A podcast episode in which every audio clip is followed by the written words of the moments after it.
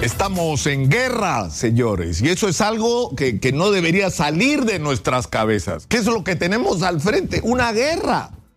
Es la guerra entre la corrupción y la impunidad. En el Perú se ha montado en las últimas décadas el más grande sistema de corrupción de nuestra historia, una historia ya atravesada desde sus inicios republicanos por la corrupción, pero lo que hemos vivido en los últimos años simplemente no tiene precedentes.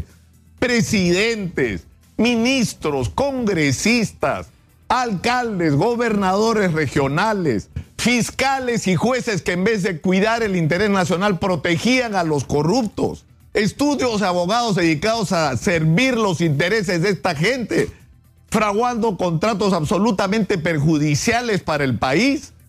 Todo un aparato de medios para sostener este sistema de corrupción. Eso es lo que tenemos al frente.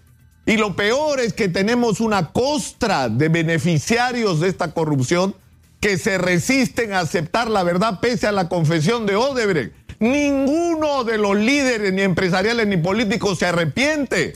Porque para empezar, los políticos son responsables, como su nombre lo indica, políticos de que esta red haya progresado en sus narices y no hayan hecho nada. Y no lo hacen porque eran parte del sistema de corrupción.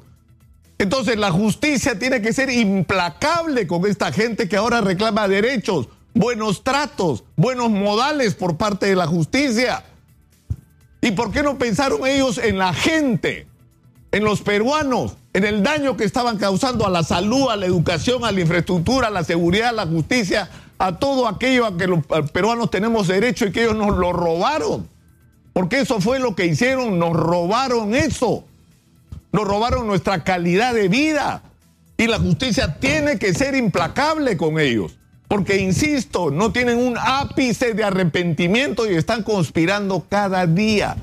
Porque en el Perú no haya justicia cada día, cada minuto y están relacionados. Enemigos de hace un año, ahora están juntos defendiendo los mismos intereses.